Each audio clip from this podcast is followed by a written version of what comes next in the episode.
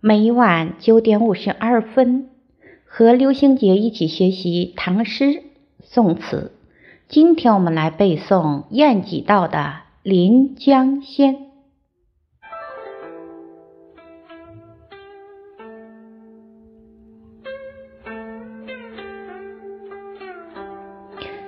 临江仙》，梦后。楼台高锁，酒醒帘幕低垂。去年春恨却来时，落花人独立，微雨。燕双飞，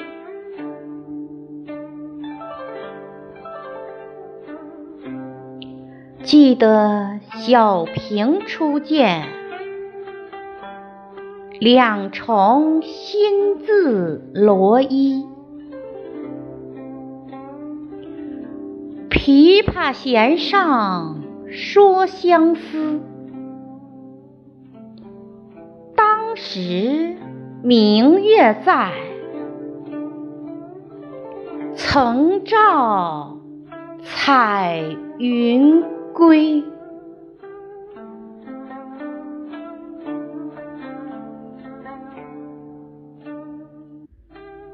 有几个音，我说一下：高锁、小平。记得小平初见。琵琶曾照彩云归，有几个介词说一下：低垂、虚掩、帘幕虚掩着；春恨、春日。伤别的愁思，却来再次涌上心头。落花人独立，微雨燕双飞。这两句是化用翁虹的春蚕诗。落花人独立，微水燕双飞。小平，当时一个歌女的名字。小平深得作者的欢心。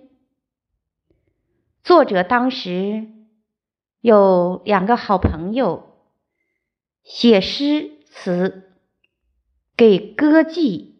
小莲、小红、小平、小云歌唱，这三人喝酒听歌，好不快活。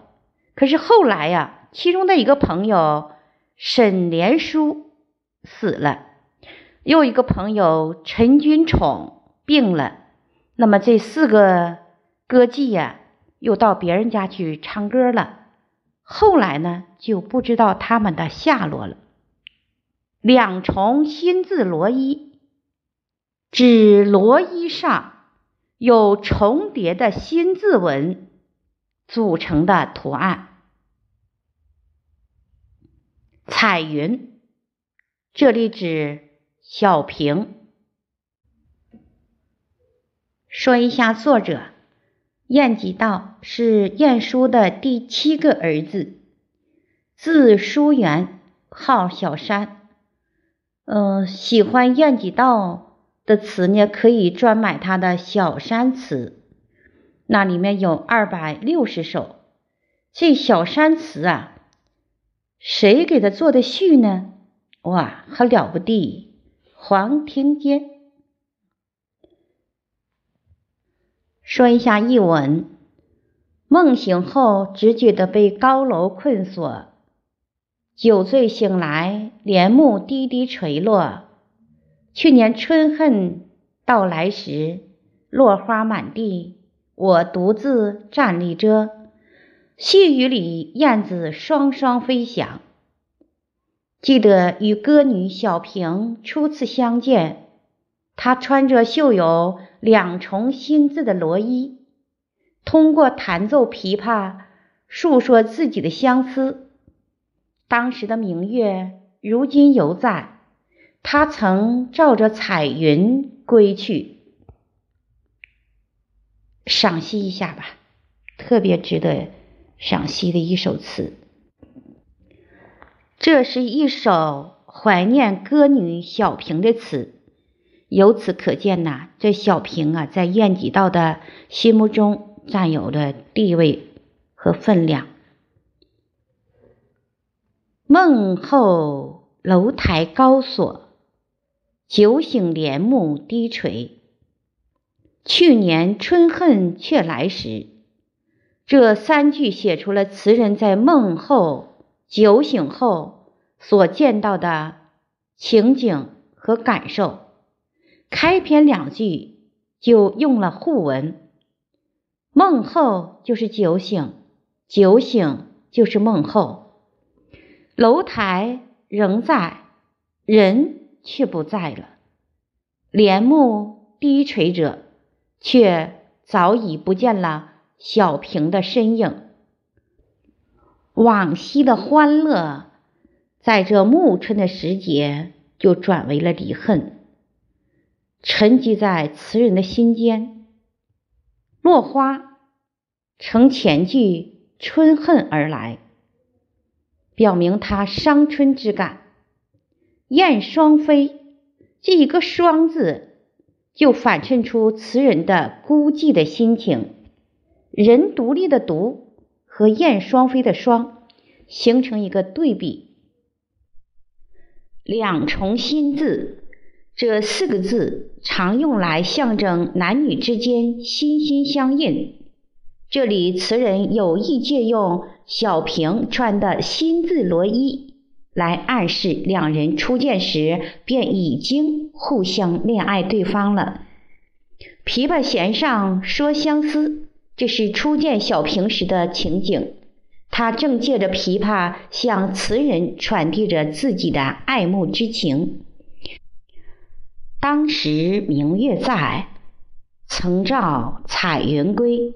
化用李白的《宫中行乐词》，只愁歌舞散，化作彩云飞。你看，晏几道在这首词里面，他还化用了温红的“落花人独立，微水燕双飞”。由此可见呢，仿写还是可以的，而且还写出了高水平。我们接着分析啊，这一句以彩云借指小平，既写出了小平的轻盈娇媚。又表达了佳人如彩云般易逝的感慨。词已尽而意无穷，这个词中啊，“落花人独立，微雨燕双飞”，这是个名句呀。谭宪在《谭平词变》中说：“落花人独立，微雨燕双飞”，这个是名句呀，不能有二。而陈廷超呢，更在《白羽在词话》里讲说：“小山词有去年春恨却来时，落花人独立，微雨燕双飞；还有当时明月在，曾照彩云归。”在当时可算得上天下无敌了。有一个词我解释一下啊，就是歌妓。歌妓的门槛在当时呢，它还是很高的。它主要是被人家大户人家相当有钱而懂韵律的人家呢买去，主要是唱歌。但是呢，主人有要求的时候，他也现身，就是献歌也现身。但他和妾又不同，妾呢，他是没有名分的名分，有传宗接代这个义务，但是歌妓他没有。用一个形象的话来说，妾它是工具，歌妓呢它是玩具。歌妓的门槛很高，但他身份很低微。那小平他有幸遇到了晏几道，晏几道对他这样深深的思念，然后呢写成了《临江仙》。我们记住了小平这一个名字，可是又有多少歌妓呢？他们像尘埃一样，不被人们记起。你看歌姬的一个“妓”字，就标明了他们的身份和地位。